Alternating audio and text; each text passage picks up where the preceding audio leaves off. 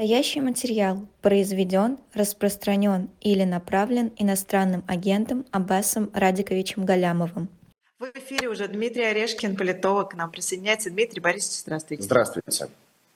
Доброе утро, здравствуйте, с Рождеством наступившим. Да, всех поздравляем, поздравляем также с наступившим Рождеством. Дмитрий Борисович, вы знаете, вот у нас буквально перед вами был Олег, волонтер из города Белгород. А, вообще очень сложно найти человека, который из Белгорода выйдет а, в эфир и расскажет о том, что там происходит. И Олег рассказывал о том, что там люди уехали, когда все произошло, приехали обратно, паники никакой нет, бомбоубежищ нет, а, даже показывала там свой запрос, как он писал в соответствующие органы, что вот, значит, в бомбеубежище его дома можно попасть только если, во-первых, у тебя есть автомобиль, и у тебя есть проход на платную, ну, не на платную, на подземную парковку. Если у тебя автомобиля нет, то у тебя и ключа нет, чтобы попасть, соответственно, в это бомбоубежище. Это довольно предсказуемая такая вот реакция и вообще то, что происходит? А, ну, в общем, неудивительно. Я не знаю, в какой мере предсказуемая, но неудивительная. Э, а что, что паниковать, что бегать, что негодовать, э, если, в общем, все как прежде. Война, ну, прилетела, ну, кого-то убило, 25 человек. Какие-то люди уезжают, и, видимо, не зря же там э, было предложено людей эвакуировать. Отчасти это формально, Потому что, ну да, наверное, люди звонили, требовали обеспечить безопасность, негодовали. А им дали такой ответ, что вот, мол, если, если опасаетесь, уезжайте. Ну, там, я, я насколько понял, сообщали, что около сотни а, человек уехали. Но ведь в советской ментальности уехать страшно, потому что квартира остается, а квартира это главное, а разграбят. Поэтому уж лучше посидеть, переждать. Так что, вы знаете, ведь э, с Украиной примерно то же самое. Мало, ну кто-то из Одессы уезжал, потом вернулся, потому что все-таки жилье. И с Харьковом то же самое. Так что ничего сверхъестественного в ваших словах я не обнаруживаю. Кроме того, что мы обсуждаем абсолютно безумную тему. Да. Обстреляли Белгород, обстреляли Одессу. Вот ну, три-четыре года назад это было просто немыслимо. Причем кто обстрелял? Не коварный там враг а, в виде НАТО или там гитлеровских последующих, а Украина, самый близкий, как нам рассказывали еще, опять же, 15 лет назад народ и так далее. Вот это самое поразительное. И то, что мы к этому уже привыкли, э, вот это как раз не поразительно, но на самом-то деле это повод э, поразмышлять о том, как устроено наше общественное мнение и вообще наши мозги. И живем как будто уже какая-то новая нормальность. Ну, как будто бы без войны, собственно, и не жили. Ну, в России да, мало всегда. без войны жила, честно говоря. Но не такой. Ну, вот что-то в этом есть э, стадное, такая обреченность такая. Паситесь, мирные народы, вас должен резать или стричь. Ну вот, э, власть нас и режет, и стрижет, а мы как бы не выражаем... ничего не будет, э, извините, пожалуйста. Или же все-таки э, может это каким-то образом, ну, хотя бы на рейтингах Путина сказаться или еще что-то.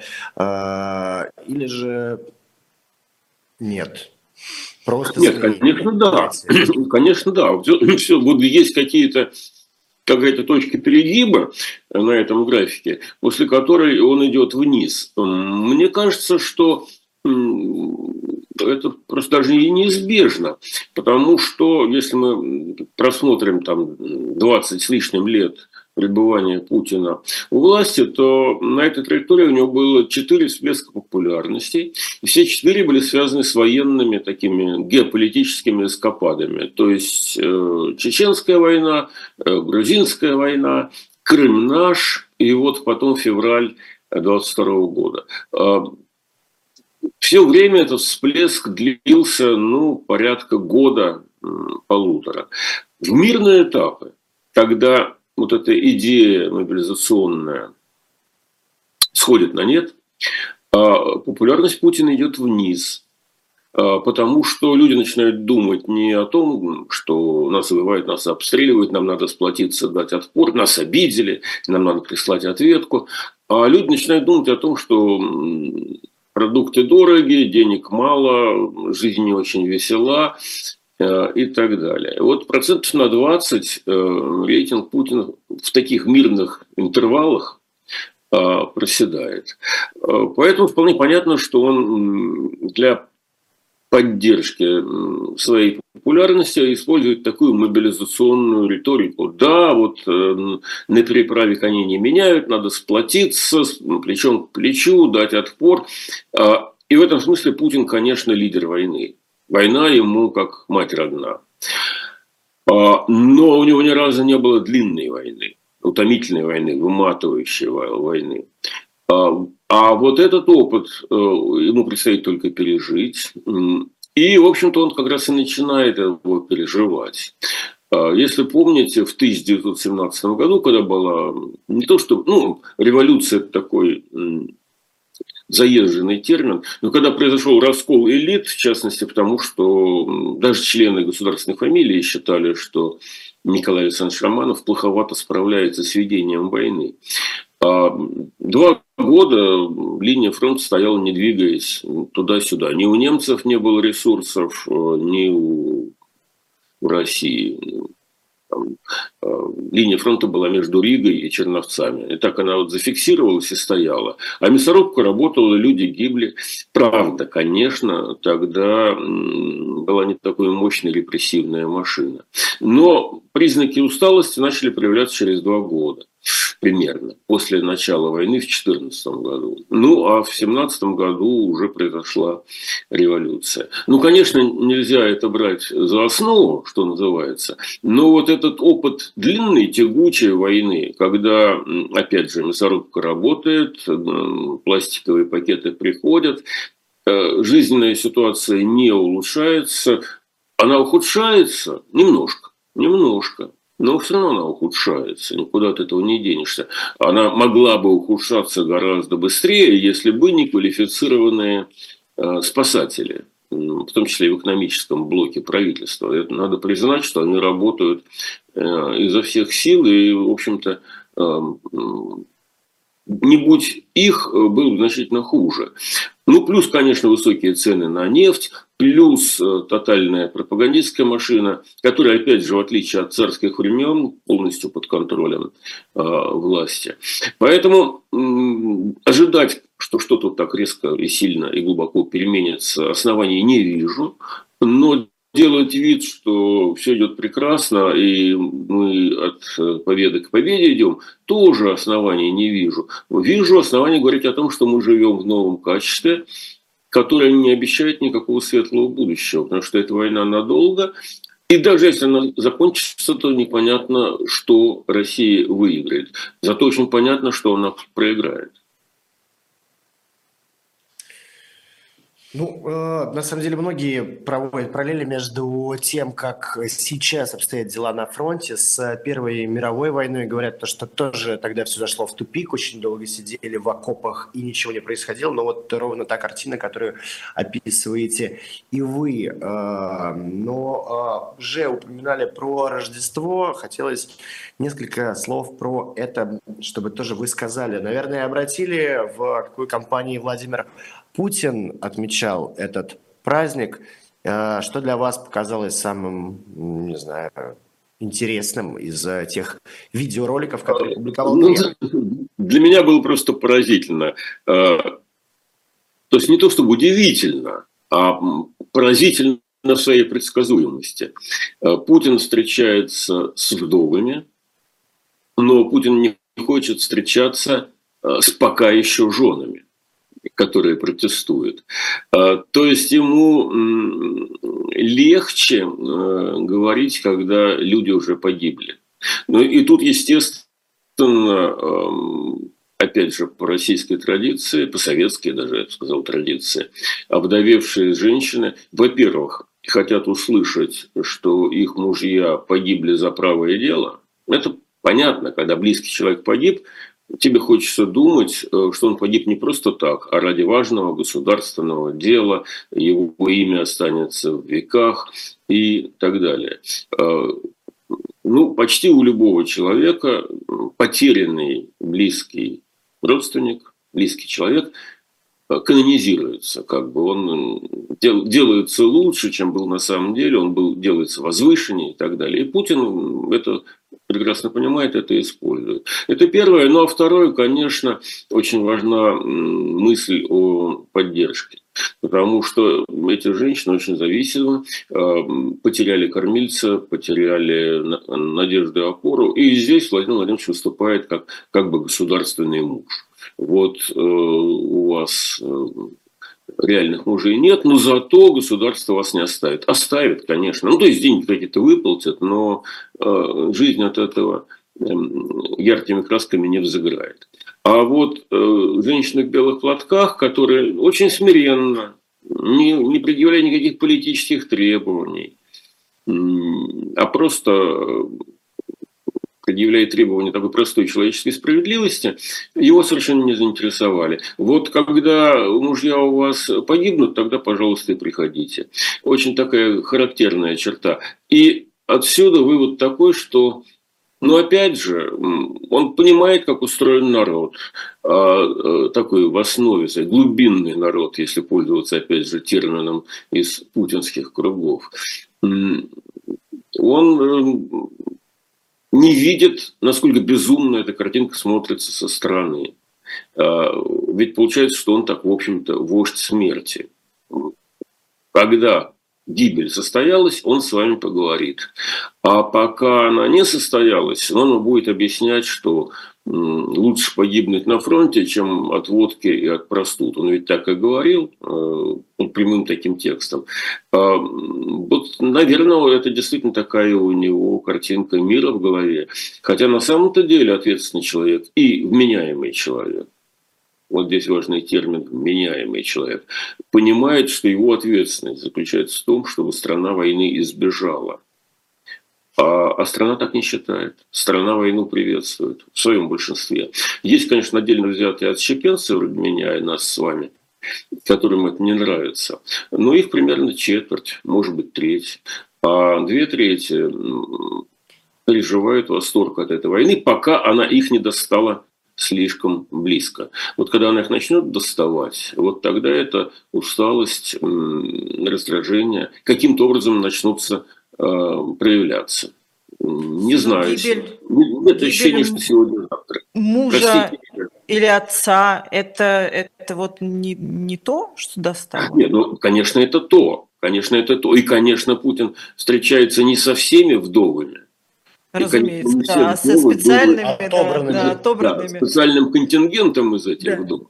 А среди потерявших мужей наверняка есть женщины, которые понимают, кто начал войну и понимают, кому надо э, предъявлять претензии. Но по телевизору-то мы их с вами не увидим. А, ну, а вопрос пропорции, опять же, каково, ну, каково количественное соотношение между теми вдовами и этими вдовами. А, посмотрим. В общем, я не знаю, кто из них в большинстве. Вообще вы говорите вождь смерти. Э, какими-то просто словами, мне кажется, из какой-то готической литературы, из Лавкрафта. Э, я бы сюда еще добавил э, кровавый ритуал, в котором замешаны сотни тысяч человек, и просто которых нужно отправить на убой ради ну, вот каких-то своих, не знаю, страшных богов.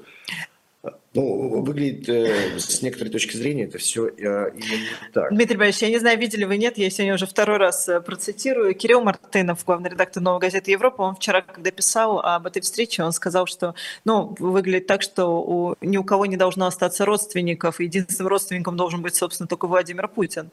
А, нет, я это... не читал ну да, ну да, государственный муж, вождь великий, отец родной, э, надеж, надежная опора. В принципе, понимаете, как это опять откат э, к советской картинке мира, А она, если вы на нее повнимательнее посмотрите, она жутко деградационная, она же даже по терминологии, она откатывается к понятиям родоплеменного уровня.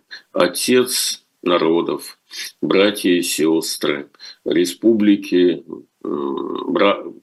республики сестры, народа братья, родина мать. Вот это ощущение общности, которое создается не современными понятийными образованием там типа гражданства. Я гражданин, у меня паспорт этой России, этой страны, а, соответственно, я принимаю на себя обязанности и требую исполнения своих прав от этого государства.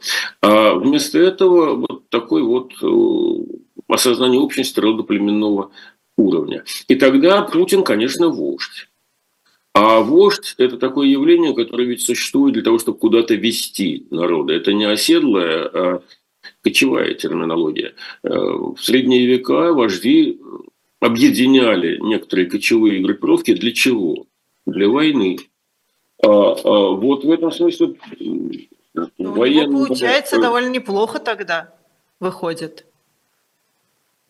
А, ну да, он справляется с задачей, и э, для него все это нормально. Да, но просто для того, чтобы это работало, страна должна опуститься на несколько ступеней в своем развитии. Государь-императора, который не блистал государственными талантами, от них не имею, не, не принадлежу к числу его поклонников, никто вождем назвать бы не посмел, потому что вождь – это все-таки для дикарей.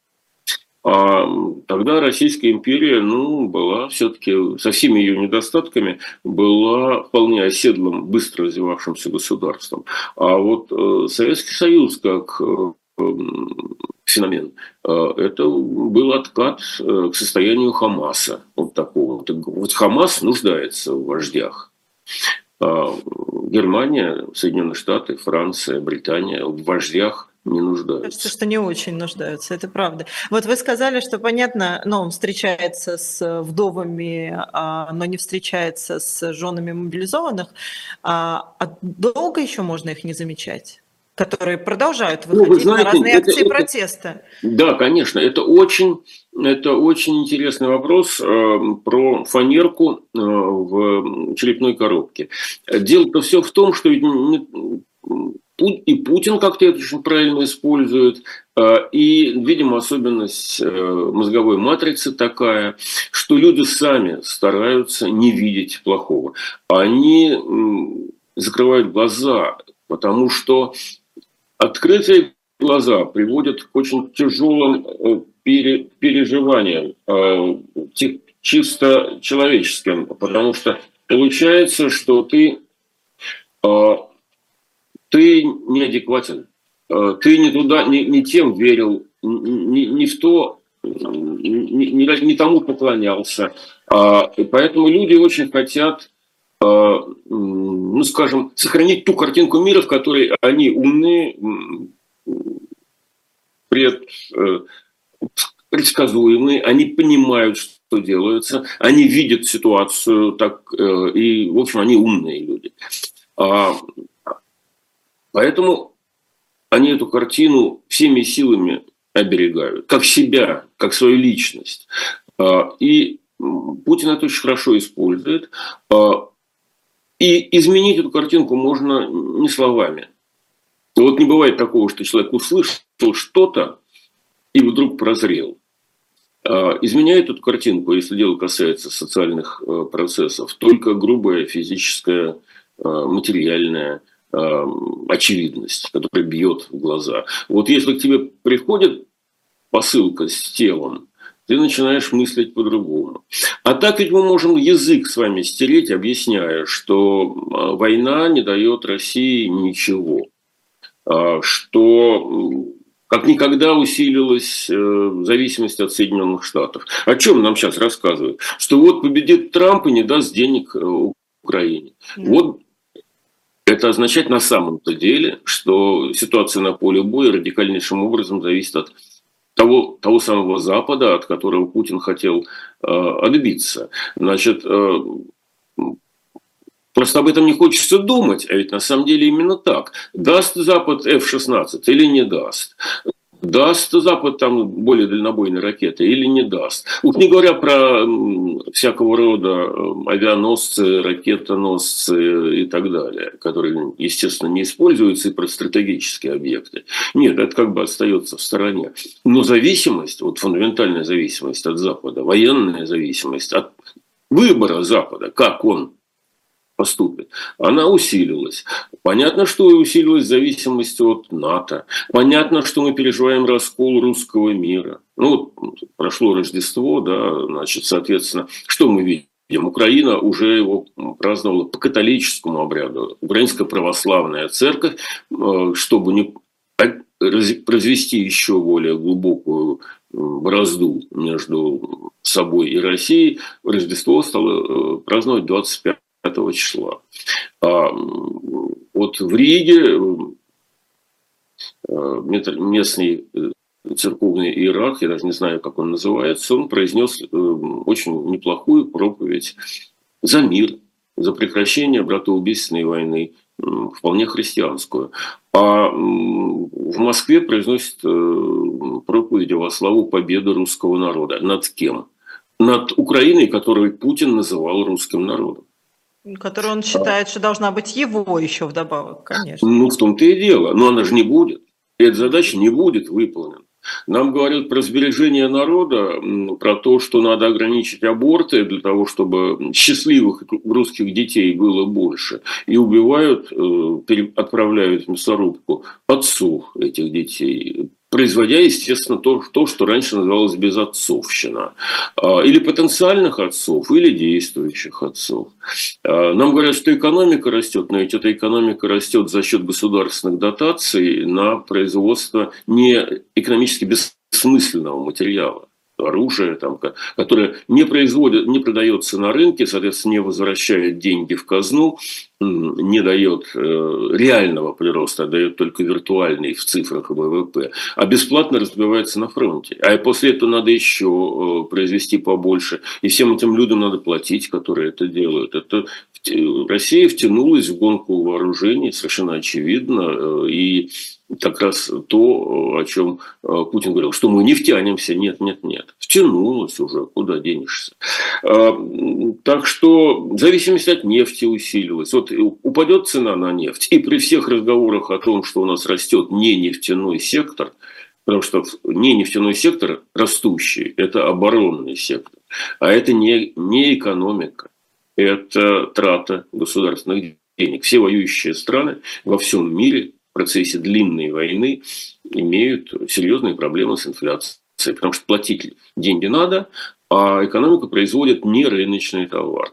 А, значит, э, рубль будет дешеветь. Там, ну, с какой скоростью это мы с вами предсказать не можем, но я думаю, что за этот год он там ну, за сотню-то переберется, непонятно как далеко за сотню. Сейчас он около 90. Ну, а ведь 2-3 э, года назад около, было около 70, и тот же Белоусов говорил, что эта ситуация комфортна для экономики. Сейчас он говорит, что 90 комфортно. Через полгода он будет, будет говорить, что 110 комфортно. Ну и люди будут это, этому верить сохраняя фанерку в своей голове. Потому что если эту фанерку вынуть, то оказывается, что тебя, дурака, разводили, что ты живешь в стране второго сорта, которая оступилась на несколько ступенек вниз, э, вот к такому средневековому султанату, э, и переживает фазу кадеризации раньше я говорил чеченизации, потому что и выборы, кстати, чеченизировались. Там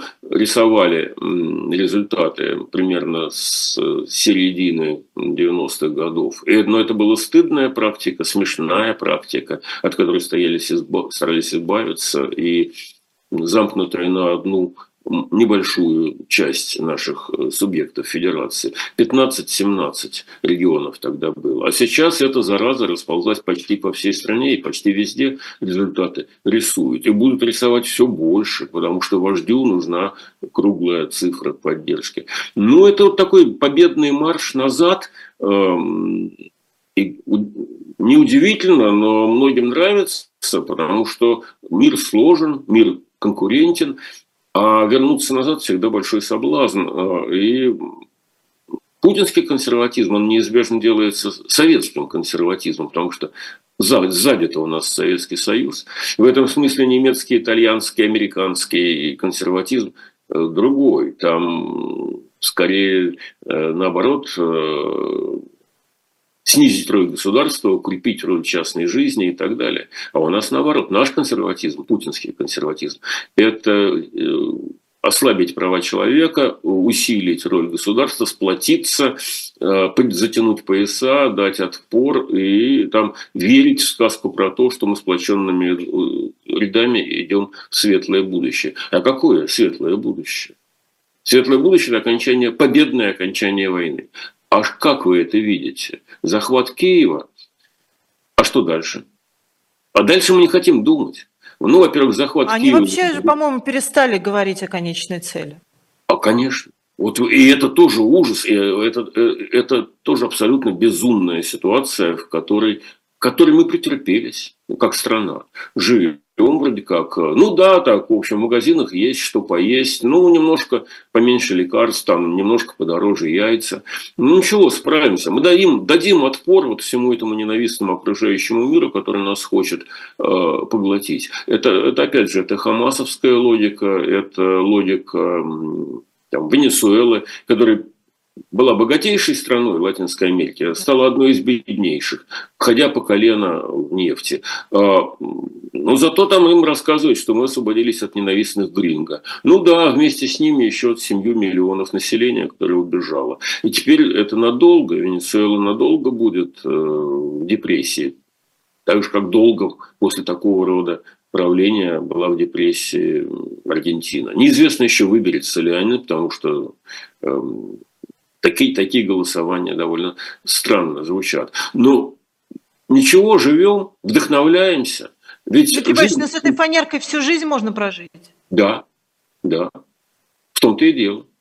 А, и всю жизнь можно прожить за колючей проволокой. И, и, и там тоже будут свои э, конкурентные отношения, там тоже будут люди, добившиеся успеха, и э, те, кто хочет добиться успеха. А, ну, и, и если ты родился с колючей проволокой и не видел ничего другого, то вроде как и нормально.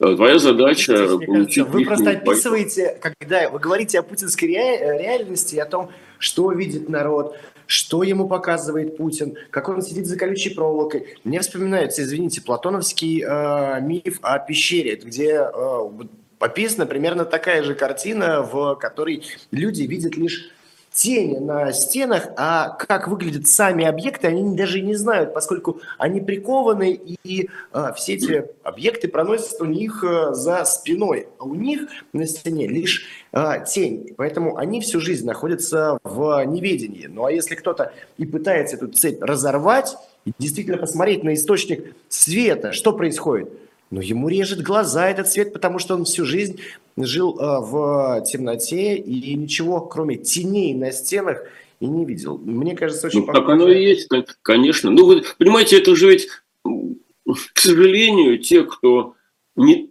не думает, а используют готовые шаблоны мышления, они же не понимают, что это все абсолютно знакомая картинка. А, когда Сталин провалил э, коллективизацию, там было от 7 э, до 10 э, миллионов э, смертей.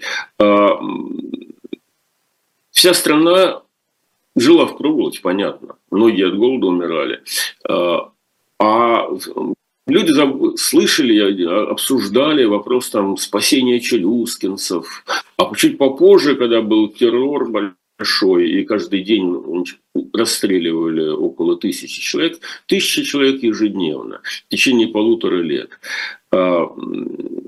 Это происход... И люди это понимали, видели, потому что в каждой школе, в каждом классе было один-два ребенка, у которых родители были врагами народа. А в некоторых классах э, элитных э, было и побольше.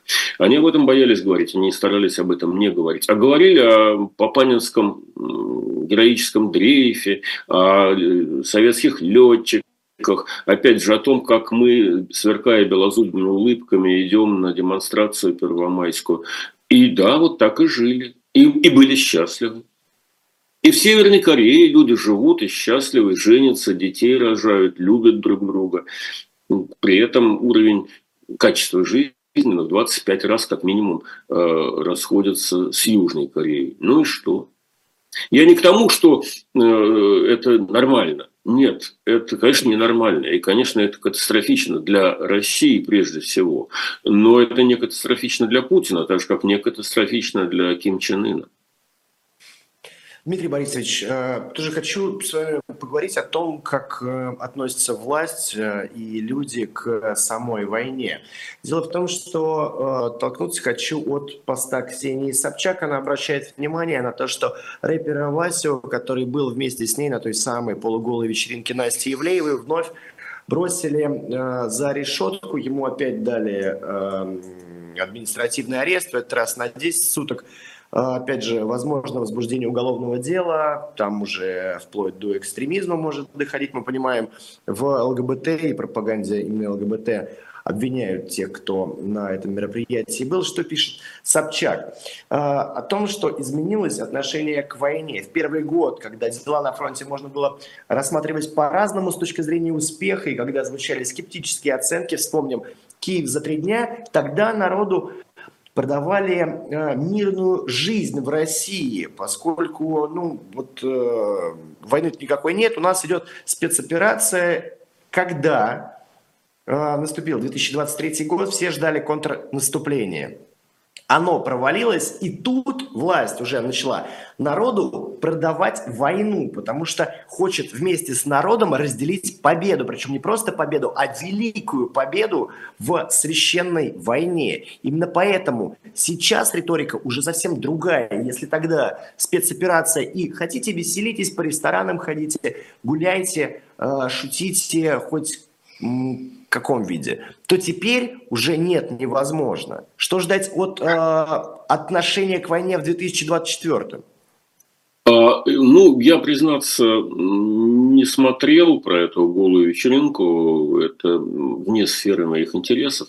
А, но мне кажется, госпожа Собчак уловила довольно правильную э, тенденцию, хотя мне она ну, если я вас правильно понял, mm-hmm. она ее раскрывает не так, как бы я раскрыл. Да, риторика сменилась. А, в чем? А, первые месяцы и даже первый год с лишним говорили про э, специальную военную операцию. Ивана Горинова посадили за то, что он войну назвал войной.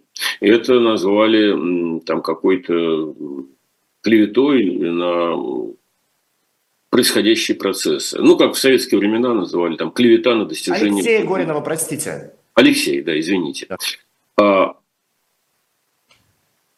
специальная военная операция, так, по смыслу, это то, чем занимаются профессионалы, специальные службы, специально обученные люди с ланцетом, которые быстро проводят разрез, а, бескровно или с небольшой потерей крови его зашивают. И вот они ручки, значит, смотрите, Крым наш, Э, Киев взяли, э, нас встречают с хлебом солью.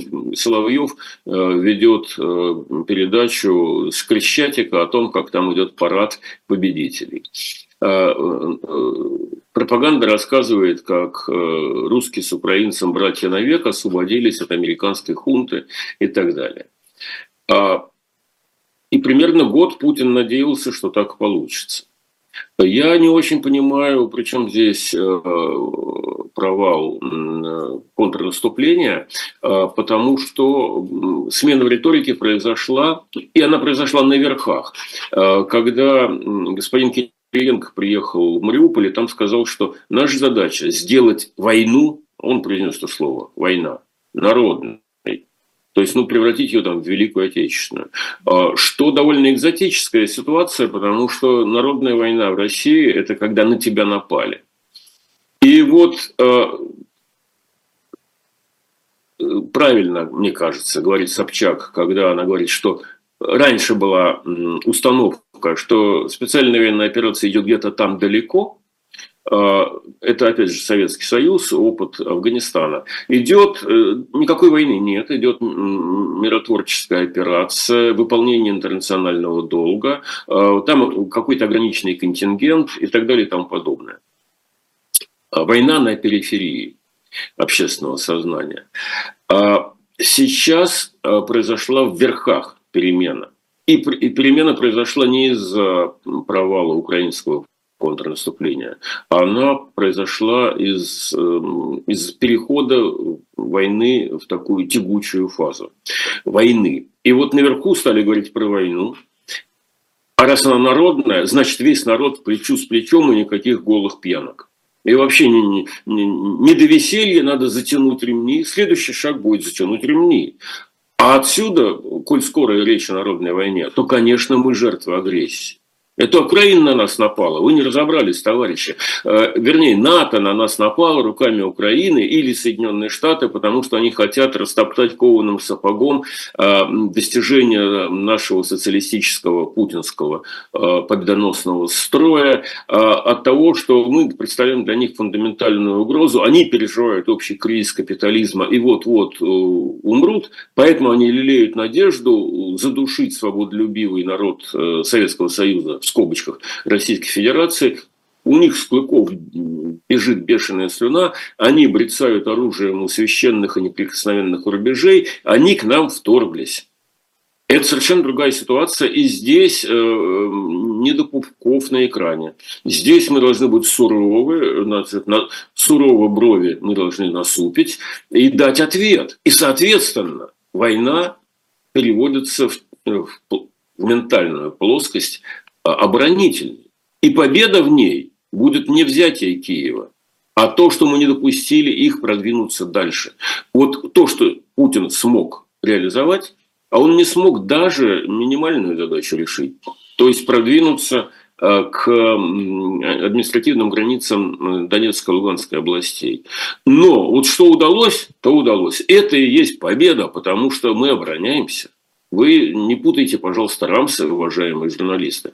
Это оборонительная, благородная, народная, отечественная война, э, которую начали враги, а мы, сплотившись э, вокруг Владимира Владимировича Путина, защищаем э, неприкосновенные рубежи. А вот эти жизнерадостные товарищи, которые думали, что все как прежде, и можно плясать и веселиться, а где-то там идет специальная военная операция, они верхним чутьем не уловили перелома настроений в Кремле. И за это получили по заднице. Я вот это так понимаю. Но я просто не понимаю, каким боком здесь э, пришита э, неудача с контрнаступлением Украины. Потому что да, неудача состоялась. И вообще в этой войне, в современной войне, по-видимому, когда противник ведет позиционную оборону, продвигаться вообще как-то невозможно. Потому что огромное количество мин, они легко разбрасываются там всякими э, системами типа земледелия. А огромное количество дронов, которые не позволяют собрать э, решающий кулак для, для создания вот такого стратегического прорыва и завоевания территории. Так что понятно, что продвинуться далеко российские войска не смогут, так же, как далеко не смогут продвинуться и украинские война, войска. И война какого-то нового качества, технологическая, обмен ракетными ударами, там, самолеты, разведка и бог знает еще слова, которых я даже не знаю. Но в этом смысле опять в долгосрочном плане инициатива у Запада. У него технологии лучше, в том числе оборонительные технологии. У него лучше с разведкой. Он раньше или позже замажет дырочки вот в этом санкционном режиме.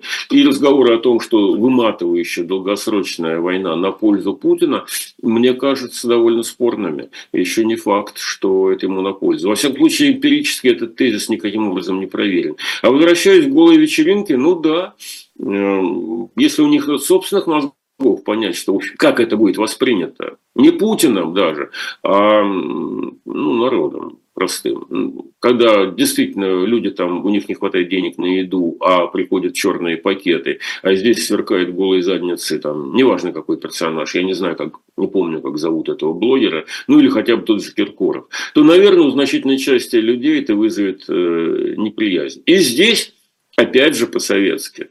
Не потому, что, ну, понятно, что они прошлепали ушами перемены ветров на Олимпе, но ведь надо еще и найти виноватых. Это очень важная модель управления нищающим народом. Ему надо показывать виноватых. А, надо проводить пятиминутки ненависти. Вот, э, или это кулаки, которые все срывают, хлебные поставки какие-то, или это буржуазные спецы, а, или это врачи-вредители, или это мировой империализм, там, ну, ну, надо скрывать э, гнезда вражеской пропаганды, ядовитые гнезда э, в нашем здоровом теле. Ну вот нашли, сейчас Кремль опробует, или ФСБ опробует технологии вот этих вот э, пяти минуток ненависти, которые описаны у Оруэлла. Потому что это, это необходимая деталь для того, чтобы стравливать вот это чудовищную фрустрацию, которая накапливается. А, поэтому правильно сделал, что Чубайск, что уехал. А, потому что сначала голая вечеринка, а вторым действием повешение Чубайса на Красной площади, третьим действием истребление там, людей неправильной сексуальной ориентации. Э, ну, все время это шоу должно продолжаться. Э, с одной стороны, кто-то должен побеждать и совершать героические подвиги, как Папанин или э, там, Челюскинцы, и перелетать через Северный полюс, как Чкалов. А с другой стороны, жить-то лучше не становится, поэтому надо находить врагов, которые подбрасывают трудящимся толченое стекло в кашу, там, распределяют э, колорадских жуков. Э, а без врагов жить нельзя? Нельзя. Эта система без врагов жить не умеет. Все время нужен кто-то, с кем ты борешься. Без этого... А, ну, да, она, ну, а, в общем-то, как еще мобилизовать народ, население, объяснять ему, что... Э, да, но оно же, Дмитрий Борисович, но оно же не мобилизовано. Но нет же вот этой вот всенародной поддержки. Ну, то есть есть она, наверное, когда ты смотришь телевизор и там ты думаешь, что вот, ну вот, наверное, кто-то мне там что-то говорит, и, возможно, я там думаю так же или не так же, но ты же ходишь по улицам, ты же видишь людей, ты же не видишь вот это вот какой-то, я не знаю, там, ну, ну действительно вот эту вот какую-то народную любовь и поддержку. Ее же не а, Ну, это, это, это просто недоработка кремлевской администрации. Когда, я думаю, что они это сделают довольно скоро. А, К выборам может быть, даже и к выборам. Ну, а что, это же очень несложно сделать. Э, послать э, разнарядку по государственным предприятиям и крупным частным, обеспечить выход на первомайскую демонстрацию молодых спортивных людей Э, со стягами с изображением Владимира Владимировича Путина.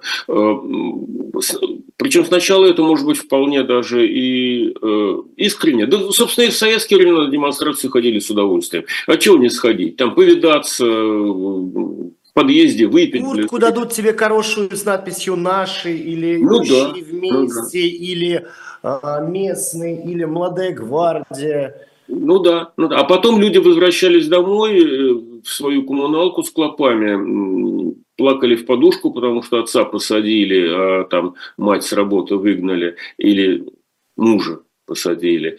А, но это все в индивидуальном порядке. А в общественном на улице сплоченно, сверкая белозубыми улыбками. Дмитрий Борисович, у нас время закончилось, но я вас все равно спрошу, буквально пару минут э, займу еще времени. А, не знаю, насколько вы знакомы с э, отцом Алексеем Уминским, но вот эта вот замена его на Андрея Ткачева, который вообще какие-то просто мракобесные вещи говорит, это, ну, это предсказуемо? Ну, слушайте, э, я думаю, что для вас же это очевидно Андрей Кураев, которым всех, с которым мы с вами точно знакомы, да? да, да с Минским да. я не знаком. Но вот, э, то есть получается уже православная церковь в изгнании. Это продолжение того же самого церковного раскола, потому что линия борозда уже проведена. С одной стороны христианство, с другой стороны обслуживание вождя. И в этом смысле, опять же, это откат в средние века, потому что э, во времена Ивана Грозного был там спор между иосифлянами и нестяжателями. Победили иосифляне, и они объясняли государю, что он акибок, он, его уподобляли солнце и говорили, что и важнее солнца, потому что солнце э, светит только днем, а ночью отдыхает, а царская забота и днем, и ночью должна выискивать, уничтожать неправды. Э, ну и, соответственно, объединение в одном человеке и власти исполнительные, и законодательные, и религиозные, и военные, и какой угодно еще. Это и есть вождь. Потому что оседлое государство, оно озабочено распределением властей. Значит, Богу Богова, Кесарю Кесарева. Нет, вот э, российская э, православная церковь, прислуживая Путину, э, Кесарю Богова. Господин Гундяев низвел православную церковь до состояния департамента в Кремле или ФСБ, какая разница, в общем. И это, это продолжение вот той же самой ментальной катастрофы. Потому что церковь должна заботиться человек, о человеке, о его душ, о спасении души, о спасении его душевного равновесия и так далее. А вместо этого церковь его мобилизует, вдохновляет и выполняет функции идеологического отдела ЦК Коммунистической партии. А РПЦ в изгнании не страшно для них? Для кого?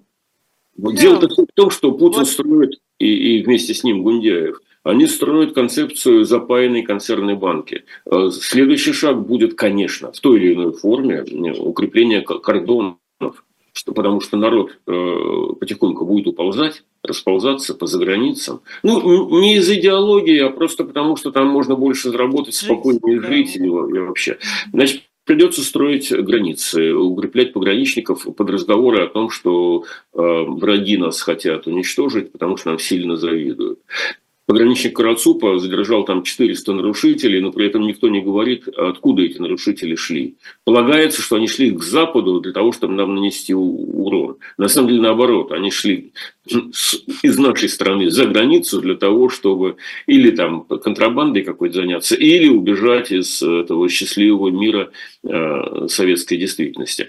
Э, так вот, э, раскол не пугает э, господина Гундяева. Он уже поссорился с Константинополем, он, ну, естественно, поссорился с Украиной. Русский мир рухнул благодаря усилиям Путина. Всякие Натальи Нарочницкие, Андроники Миграняны, которые там продвигали интересы русского мира в Париже и в других комфортных местах, благополучно заткнулись. Их нет, не слышно и не будет слышно. Мы победно строим э, высокий забор на границе из колючей проволоки, и там будем строить счастливое будущее по образцу Северной Кореи или Ирана. Э, мне мне кажется, любому вменяемому человеку понятно, что происходит. Другой вопрос, что многие вменяемые люди изо всех сил стараются этого не видеть. Вот мы об этом Манерка все та же самая. говорили. Да. Вот такая история, как мне кажется. С Новым годом, что называется. Спасибо большое. Дмитрий Орешкин, да, Дмитрий Орешкин, политолог, вот в заключении нашего утреннего эфира. Спасибо большое, Дмитрий Борисович, что вышли к нам в прямой эфир, действительно. Спасибо вам, будьте здоровы, до свидания. Спасибо, и вы.